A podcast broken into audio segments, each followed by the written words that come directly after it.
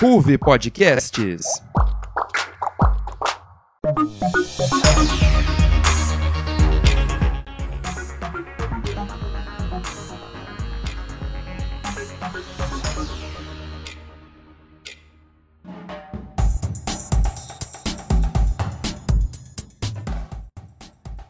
Ouvinte do NJ Notícias. Começa agora mais uma edição Rádio Jornal da Ruvo Podcasts. No mês passado, falamos sobre a diversidade cultural. No programa de fevereiro, vamos celebrar a festa mais popular do nosso país. Acompanhem com a gente a edição do NJ sobre o Carnaval. Conheça a história do Carnaval. Entenda o papel do samba na folia. Fique por dentro da diversão e criatividade e saiba sobre os impactos econômicos e internacionais dessa festividade. Eu sou Letícia Estradioto e está começando a edição do NJ Notícias sobre o Carnaval.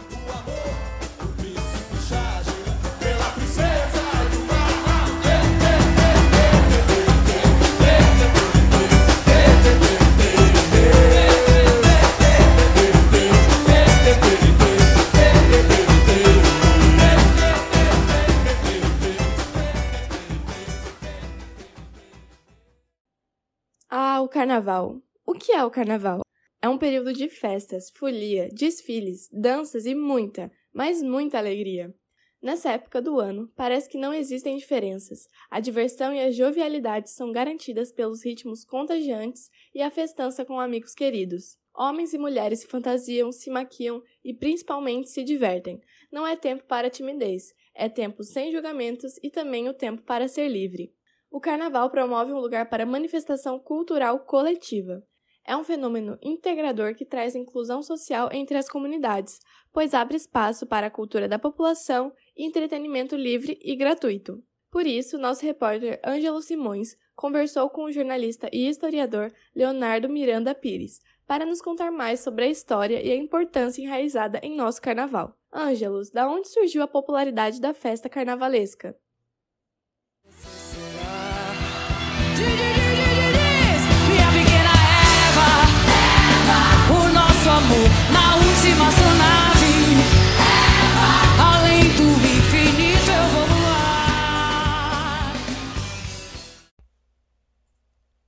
Lê.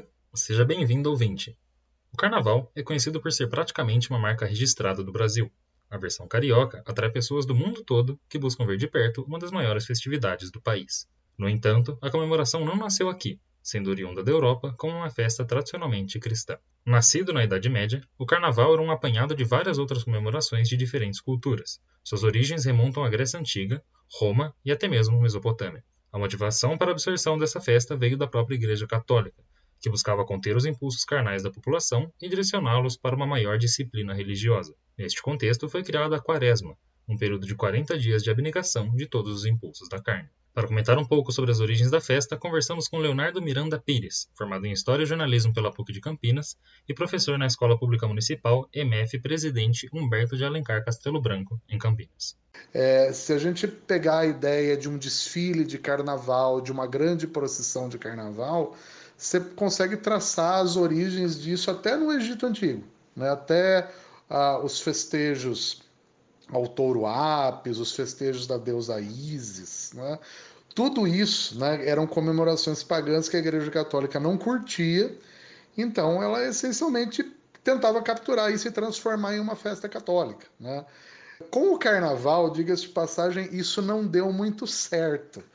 É, porque a tentativa da Igreja Católica foi transformar em um carnaval, o carnaval num festejo que ele abrisse o período da quaresma. O período da quaresma é aquele período de 40 dias em que o pessoal pratica jejum, né? O católico fervoroso ele pratica jejum, ele evita comer carne, esse tipo de coisa, né? O conceito original da festa era o mundo invertido, que pode ser traçado de volta até uma comemoração conhecida como Saceia, no qual um prisioneiro era colocado na posição de rei por cinco dias, podendo exercer de todos os seus poderes neste período, apenas para ser executado no final. Essa inversão de valores se manteve de maneira mais branda depois de ser assimilada pelo cristianismo, sendo representada pelo uso de máscaras, fantasias, maquiagens, além das típicas zombarias e apresentações teatrais. por um dia no ano, essa população mais pobre ela toma a frente da sociedade e ela faz uma festividade que é só sua. Ela molda a sociedade à sua maneira.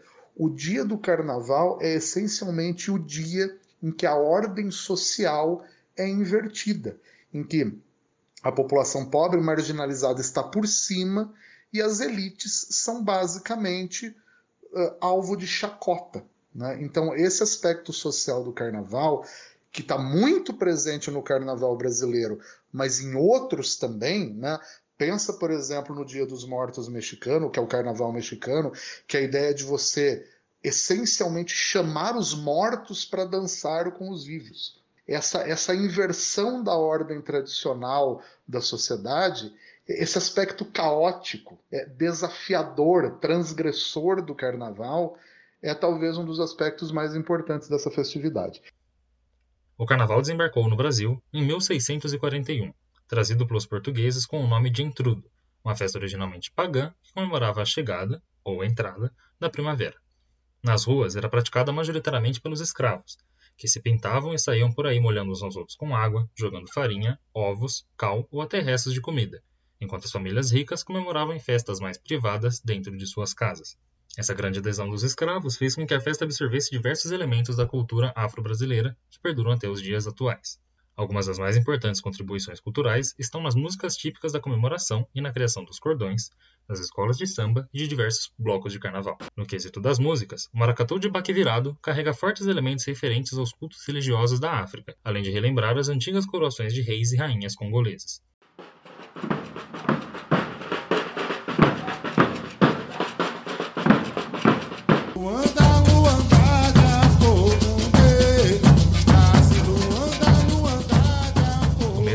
Dizer do maracatu de baque solto, uma criação dos trabalhadores de engenhos e canaviais que simboliza a resistência.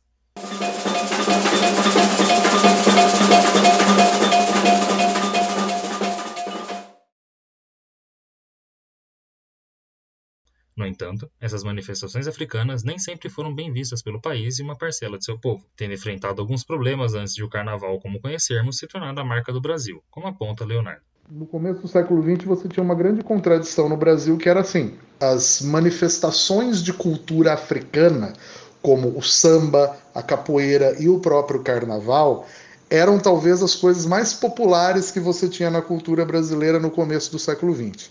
No entanto, o governo brasileiro do começo do século XX, sendo fortemente racista e tendo essa ideia de querer branquear o Brasil, proibiu, literalmente proibiu, proibiu por lei muitas manifestações de africanidade. A capoeira era proibida, rodas de samba eram proibidas, né? O desfile carnavalesco, né? Esse desfile gigantesco com escolas de samba, com carros alegóricos super elaborados, começa a aparecer na década de 1930 no Brasil como uma forma de propaganda do governo Vargas, propaganda daquilo que ele chamava de a brasilidade. Por fim, é quase impossível se falar em carnaval sem mencionar o samba, mais uma das contribuições da cultura afro-brasileira para a festividade. Nascido nos terreiros, espaços de culto de várias religiões de matriz africana, e também ponto de encontro das comunidades do Rio de Janeiro, o samba é mais do que um gênero musical, sendo hoje reconhecido como um patrimônio imaterial pelo IFAM. Mário de Andrade define patrimônio como abre aspas, um conjunto de materiais que municia a produção artística de vanguarda, fecha aspas. O fato de o samba se enquadrar como patrimônio cultural brasileiro apenas ressalta sua importância social, histórica e cultural para o país e seu povo, ficando mais do que claro o porquê de ser o ponto central de uma festa tão diversa como o nosso carnaval. Eu sou Ângelo Simões, de volta para o NJ Notícias.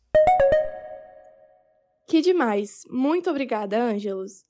A liberdade de manifestação cultural típica do carnaval é responsável pela promoção e divulgação do ritmo do samba. O samba é uma dança e um gênero musical brasileiro, considerado um dos elementos mais representativos da cultura popular. Mais do que um estilo musical que caracteriza o Brasil mundo afora, o samba é uma oportunidade para lembrar o seu papel na formação da identidade nacional e como uma linguagem de integração entre as comunidades negras do país. Nossa repórter Luísa Amazon convidou o mestre de bateria da Mocidade Unida da Vila Falcão, João Paulo, para conversar sobre a importância do samba. Lu, conta mais pra gente sobre as escolas de samba do Brasil.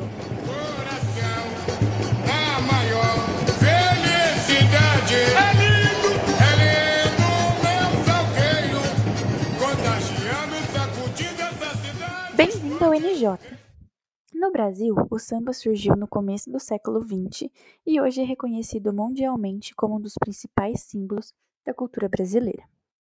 A partir dessa popularização do samba, que antes era visto pela sociedade com muito preconceito, surgiram subgêneros, como o samba canção, o samba enredo, a bossa nova, o pagode, o samba de break, entre outros. A conquista de espaço do samba no cenário fonográfico do país concretizou-se no governo de Getúlio Vargas, que buscou promover a construção da identidade e nacionalidade do brasileiro. Paralelo a isso, surgiram as escolas de samba nas regiões populares e no subúrbio do Rio de Janeiro, sendo a Deixa Falar a primeira escola de samba da história do Brasil. Meu pai, a sua bênção, mãe baiana.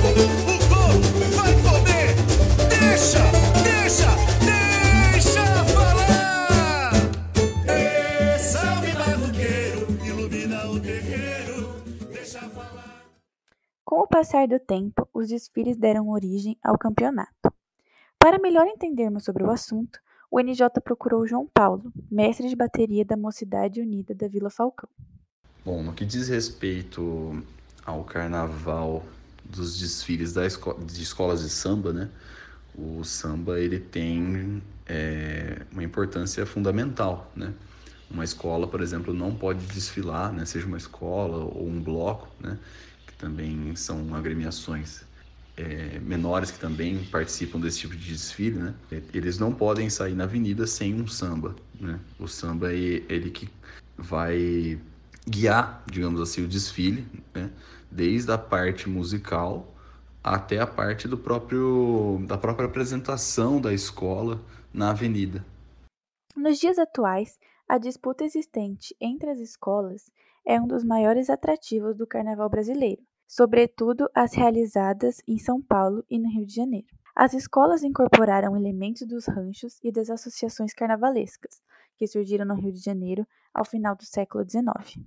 Outros elementos, como a influência das procissões religiosas e o corso, prática de realizar um desfile em carros e de jogar confetes e serpentinas em outros folhões que estão na rua, também tiveram influência. Os desfiles das escolas de samba foram criados oficialmente em 1932 e considera-se que o idealizador desse evento foi Saturnino Gonçalves, sambista e primeiro presidente da Mangueira.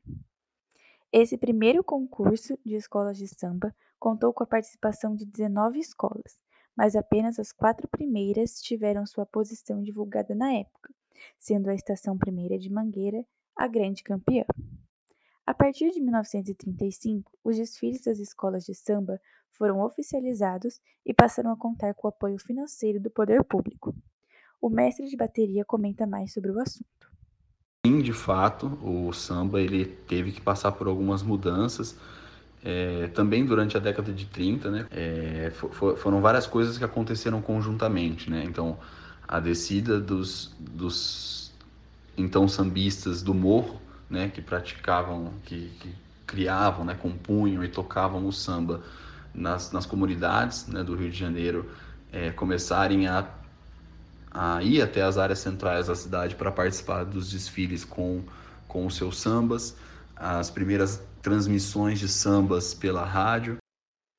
Atualmente, os critérios avaliados nos desfiles das escolas de samba, tanto no Rio de Janeiro quanto em São Paulo, são os seguintes: bateria, samba enredo, harmonia, evolução, enredo, alegorias e adereços, fantasias, comissão de frente e mestre-sala e porta-bandeira. O samba enredo é um dos principais elementos do desfile, uma vez que puxa-o e transmite a mensagem que a escola de samba quer passar, delimitando o tema. Essa prática começou ainda na década de 1930, uma vez que as letras dos sambas cantadas passaram a ser pensadas e organizadas no papel. Em 1935, com a profissionalização dos desfiles, as letras dos sambas passaram a ser registradas e o improviso deixou de ser uma prática do samba carnavalesco.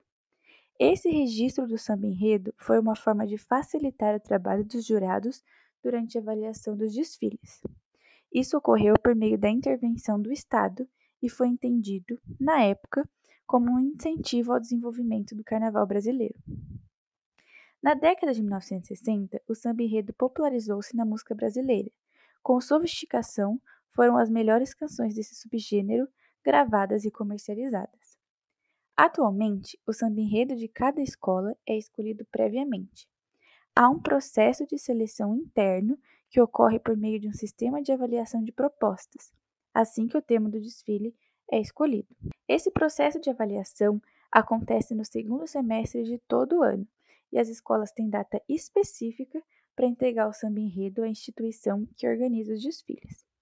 Entre as regras do carnaval, duas importantes são que o samba enredo não pode fazer nenhum tipo de propaganda e o puxador não pode desfilar com a escola de samba. Eu sou a Luísa Amazon para o NJ Notícias. Que livro é esse que você tá lendo? Demais, né? Eu peguei de indicação depois de ouvir aquele podcast, Floreiros e Borrões. Ué, mas podcast de livros? Nossa, ouve aí. Ele é da Ouve Podcast, sabe? Eles são ótimos. Nossa, que legal, eu tava procurando um desses. Obrigada pelas informações, Lu. As fantasias são responsáveis pelo ar de diversão em toda essa folia de fevereiro. É hora de soltar a criatividade e apostar nas cores e brilhos. Além disso, temos os desfiles com carros alegóricos, como o que acontece na Marquesa Sapucaí. Os desfiles são conhecidos por celebrar a diversidade, o humor e a igualdade, muitas vezes com pautas sociais expostas em suas artes, roupas e alegorias. Nossa repórter Amanda de Oliveira entrevistou a jornalista cultural Camila de Ávila para entender melhor como funciona essa organização no carnaval. Amanda, qual a origem da diversão carnavalesca? Olha a Imperatriz chegando!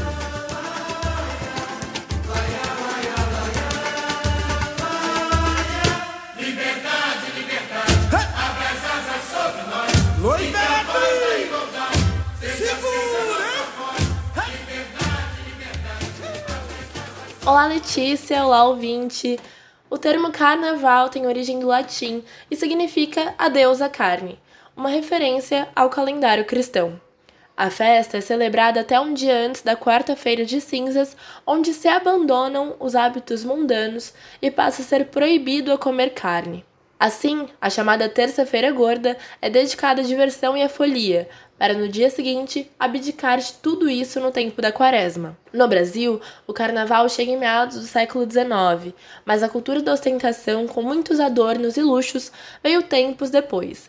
As características iniciais da festa voltavam-se para manifestações populares. Na segunda metade do século XIX, surgiram os ranchos, que mantinham as origens populares, mas com um acréscimo de luxo, cores, símbolos, fantasias com grandes ornamentos e a criação das figuras do mestre-sala e da porta-bandeira. E tudo isso foi mantido nos desfiles dos blocos e das escolas de samba. Os primeiros blocos de carnaval, porém, não apresentavam luxo nas fantasias, pois não tinham um enredo.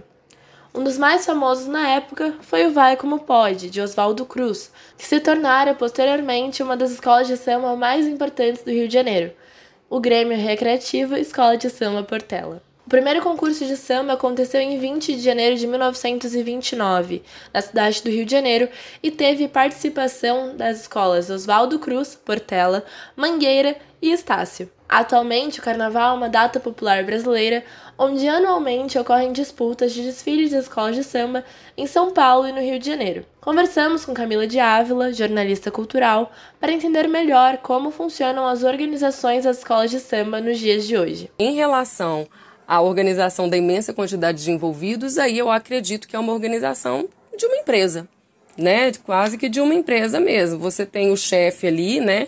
Que seria a figura do, do carnavalesco, e esse carnavalesco ele vai dividindo as pessoas.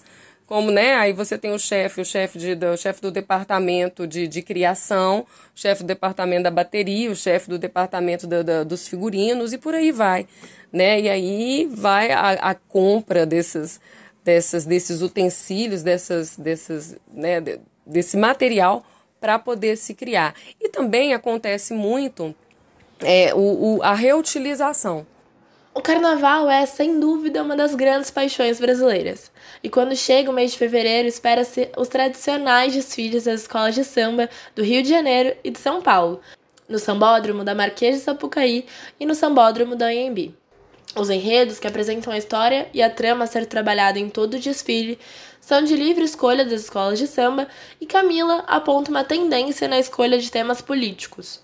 Então foi lá em 1960 que isso aconteceu pela primeira vez, na década de 60, com Fernando Pamplona no Salgueiro. Mas aí agora é, isso está mais recorrente, né? As escolas é, estão percebendo que elas devem e podem ser políticas. Então elas estão colocando essas questões políticas ali na avenida, o que é muito legal. Então o que eu percebo, o que eu estou vendo, especialmente em Mangueira, mas também na Portela está acontecendo, na Beija-Flor, como eu já citei, é, é, na, na Vila Isabel também, né, nesses últimos anos, está havendo um olhar para dentro, um olhar para quem faz a escola de samba e principalmente para quem faz a história do Brasil. Com tantos quesitos a serem julgados, os preparativos para o carnaval seguinte começam logo quando acaba o carnaval atual. Cada pessoa tem um desfile papel importante e específico carnavalesco é aquele que comanda a equipe, idealiza e organiza o desfile, as alas, as alegorias. A comissão de frente, um dos critérios de avaliação, é composta por vários artistas e cabe a ela prender a atenção dos jurados e do público. Cada escola é dividida em alas, e cada ala possui 100 integrantes usando a mesma fantasia e carregando o enredo da escola. O mestre-sala e a porta-bandeira possuem papel importantíssimo e concentram a atenção dos olhares nas coreografias de suas passadas. Os carros alegóricos são altamente decorados, adornados com riquíssimos detalhes de acordo com as alas e com os enredos. As passistas são um grupo de 15 a 20 dançarinas que entregam samba no pé em todo o percurso do desfile. A bateria é formada por cerca de 250 a 300 pessoas com o intérprete, que produz o ritmo, e o samba enredo, que é a melodia e a letra que carregam o enredo da escola. Os maiores campeões dos desfiles do Carnaval do Rio de Janeiro até 2019 são Portela, com 22 títulos, Mangueira, 20 títulos, Beija-Flor, 14 títulos, Salgueiro, 9 títulos, Império Serrano, também com 9 títulos. E de São Paulo temos como maiores campeões Vai Vai, 15 títulos, Nenê da Vila Matilde, 11 títulos, Mocidade Alegre, 10 títulos, Camisa Verde e Branco, 9 títulos, Lava Pés e Rosas de Ouro, 7 títulos. Após a pandemia da Covid-19 e um ano sem carnaval, no ano de 2022, os desfiles aconteceram com êxito no final do mês de fevereiro e início de março. Muitas escolas renovaram o tema para o Carnaval de 2022 e a Viradouro escolheu falar sobre o Carnaval pós-gripe espanhola. E aí eles fizeram um enredo em que um Pierrot manda uma carta de amor ao Carnaval e mostrou os carros alegóricos mostrava como é que como é que deve ter sido o Carnaval de 1919 depois da gripe espanhola e, e era muito legal porque o, o final da, da, da, carta, né, era lindo. É, é, ela falava assim: tirei a máscara no clima envolvente, encostei os lábios suavemente e te beijei na alegria sem fim. Carnaval te amo, na vida és tudo para mim. Assinado Pierrot apaixonado. É, foi lindo. E, e esse trecho da, da, do samba era cantado por toda a Marquês de Sapucaí numa, numa uma gritaria, que você perdia a voz ali. Né? Porque tava todo mundo querendo dar aquele grito: Carnaval te amo, na vida és tudo para mim. Neste ano de 2023, teremos a volta dos bloquinhos de rua que fazem o maior sucesso e recebem milhares de pessoas anualmente. Após a pandemia da Covid-19, os blocos das mais diferentes cidades se preparam para receber os foliões nas ruas, com os trios que convidam artistas e carregam a multidão é, é, esse ano, ano passado, né, 2021 não teve, 2022 não teve, agora isso vai voltar. Então, assim, vai ser uma coisa que eu não, eu não sei nem imaginar, assim, o que, que vai ser. Temo, tenho medo também, porque a gente sempre sabe que o carnaval, carnaval é a festa de Momo, né? É, a, é, é, o momento em que a chave da cidade sai das mãos do prefeito e é entregue a, a Momo, a Baco, né, o deus da festa, o deus da folia, né, o, o, o aquela pessoa, o, o, aquele mito, né, aquela entidade, né, vamos dizer assim, que é do prazer da carne, e aí é, as pessoas exageram. E eu acho que nesse carnaval isso pode acontecer um pouco mais. Nos bloquinhos, as pessoas fantasiam para curtir com os amigos nas ruas. As fantasias mais populares são de caveira, odalisca, médico, super-heróis, anjo, diabo, príncipe, bobo da corte, vedete e palhaço. O hábito de se fantasiar no carnaval surgiu em 1870, dando maior alegria e diversão à festividade. Até 1930, as fantasias eram simples, com poucos adornos e feitas com roupas improvisadas. Atualmente, os folhões continuam com as fantasias nos blocos, umas mais simples e outras mais elaboradas. Nas ruas e na avenida, é preciso ter alguns cuidados com toda a curtição. A tolerância é sempre bem-vinda, desde que o espaço do outro seja respeitado. E lembre-se sempre: não é não. E vestir-se de negros ou indígenas retrata um racismo que deve ficar de fora de toda a festividade. É muito importante se atentar a esses cuidados. Obrigada, Amanda. O carnaval é o campeão de vendas entre as principais festas nacionais. Além disso, movimenta o turismo, trazendo pessoas de todas as partes do mundo. Mas a folia não é importante apenas para a cultura, é também motor para o desenvolvimento econômico, por ser fonte de renda para milhares de famílias e também geradora de emprego. A repórter Letícia Nagão trouxe dados e mais informações sobre o impacto econômico e internacional do carnaval. Convidamos a professora de Economia do Setor Público da Universidade Presbiteriana Mackenzie e da FACAMP, Cláudia Hamasaki, para explicar sobre. Letícia, nos conte mais sobre a circulação financeira durante o carnaval.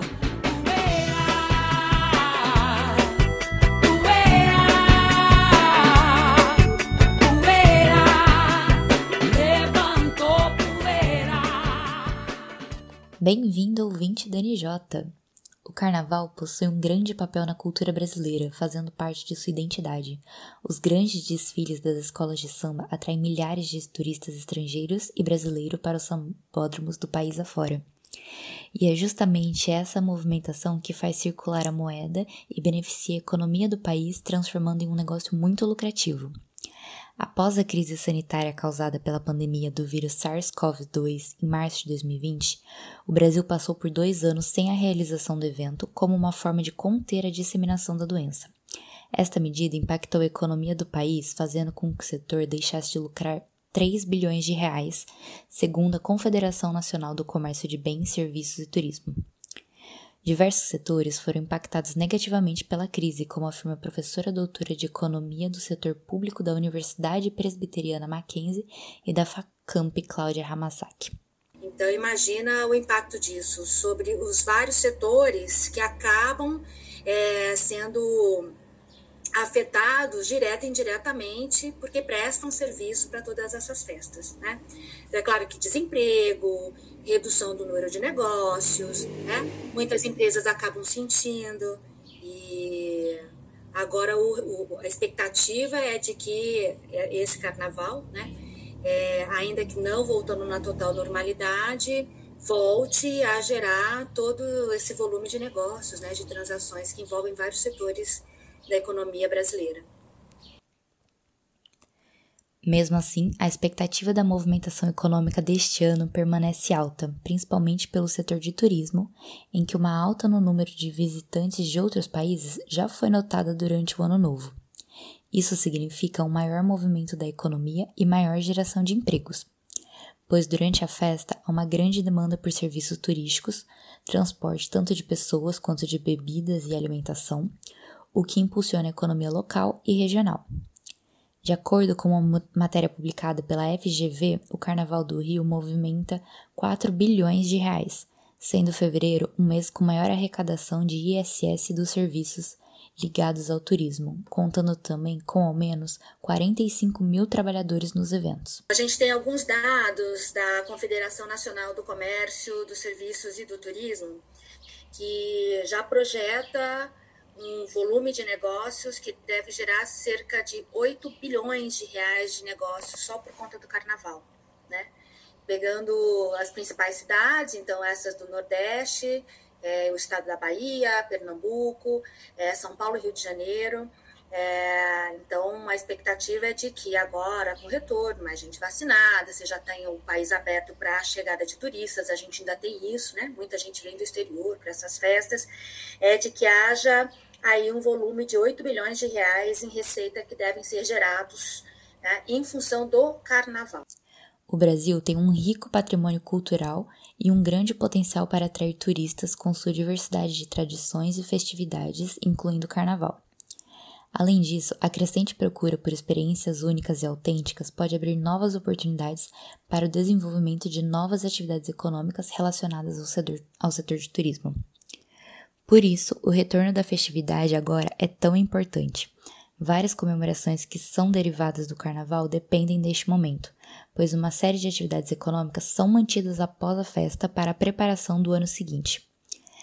Essa preparação inclui a movimentação da indústria têxtil e da mão de obra especializada, com a confecção das fantasias e abadás para as festas fora de época.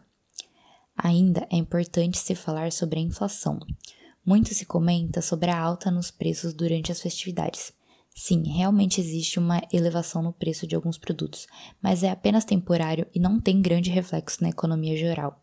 Porque uma vez que acabou o carnaval nesse fevereiro de 2023, começam os planejamentos das grandes festividades, de organização disso né, para o ano seguinte, e aí retomam também as possibilidades dos chamados carnavais fora de época, que mobiliza recursos, mobiliza as pessoas, né, atrai gente que vem de fora do país. Então, isso é entrada de divisas, é entrada de recursos na economia brasileira. E o carnaval é uma festa ainda muito mais importante do que qualquer outra festa que a gente tem aqui no Brasil, do ponto de vista da cultura brasileira, né? Em termos de cultura popular é o Carnaval e São João, mas o Carnaval ele é muito mais conhecido lá fora pela política de turismo, de atração de turistas, do que é, o São João, né? E essa entrada de pessoas também que vêm de fora do Brasil para participar dos festejos de Carnaval acabam também estimulando o que é, né? A, a atividade do turismo no Brasil inteiro, que é um setor importantíssimo em várias regiões. Né? O carnaval é tempo de alegria, de se comemorar, aproveitar as festas e se divertir, ir para bloquinhos e ter muita história para contar. O seu retorno após a pandemia vai fazer deste carnaval muito especial, então aproveitem e não esqueçam de completar o calendário de vacinação para a folia ser 100% garantida e segura. Nossa, eu tô doida para comentar sobre essa cena na próxima gravação do Pipoca Cabeça. Ah, aquele podcast que você participa sobre cinema, né? Isso. Obrigada, Lê. Chegamos ao fim do programa de hoje. Me despeço da produção do NJ Notícias e também da coordenação de jornalismo na Ruve Podcasts. Mas, sem deixar de lado o ritmo de folia, me diverti muito e aprendi ainda mais sobre a importância do jornalismo e seu papel na sociedade dentro desse programa. Assim como o carnaval está enraizado na identidade brasileira, o NJ Notícias fez parte do meu crescimento como jornalista. A festança é responsável pela construção da memória, do incentivo e da organização brasileira, assim como a Ruve Podcasts foi para mim. Os enredos de samba são ricos em dados da história brasileira e merecem a devida valorização assim como o conhecimento de cada repórter, pauteiro e editor participantes do NJ Notícias. Agradeço a toda a equipe, a todos os membros que passaram pela minha coordenação. Foi um prazer ter vocês ao meu lado na construção da notícia. Esse não é o fim do NJ. A RUV continuará produzindo e evoluindo cada vez mais na qualidade dos nossos podcasts. Essa foi a edição do NJ Notícias sobre o Carnaval. Nosso programa produz podcasts mensais lançados sempre na terceira segunda-feira do mês. Compartilhe nosso podcast com um amigo que possa gostar de ouvir sobre o tema. Confira também nossas edições anteriores no Spotify. Ouvinte, uma forma de ajudar a natureza é descartando o lixo corretamente.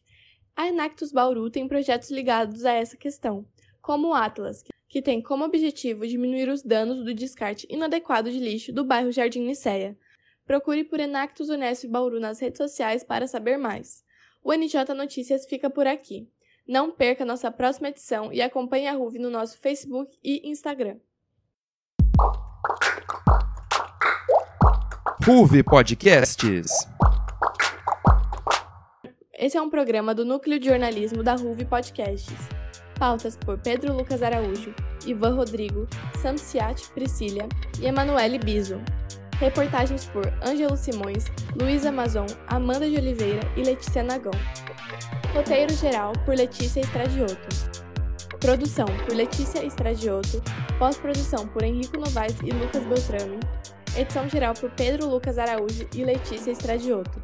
Apresentação por mim, Letícia Estradioto.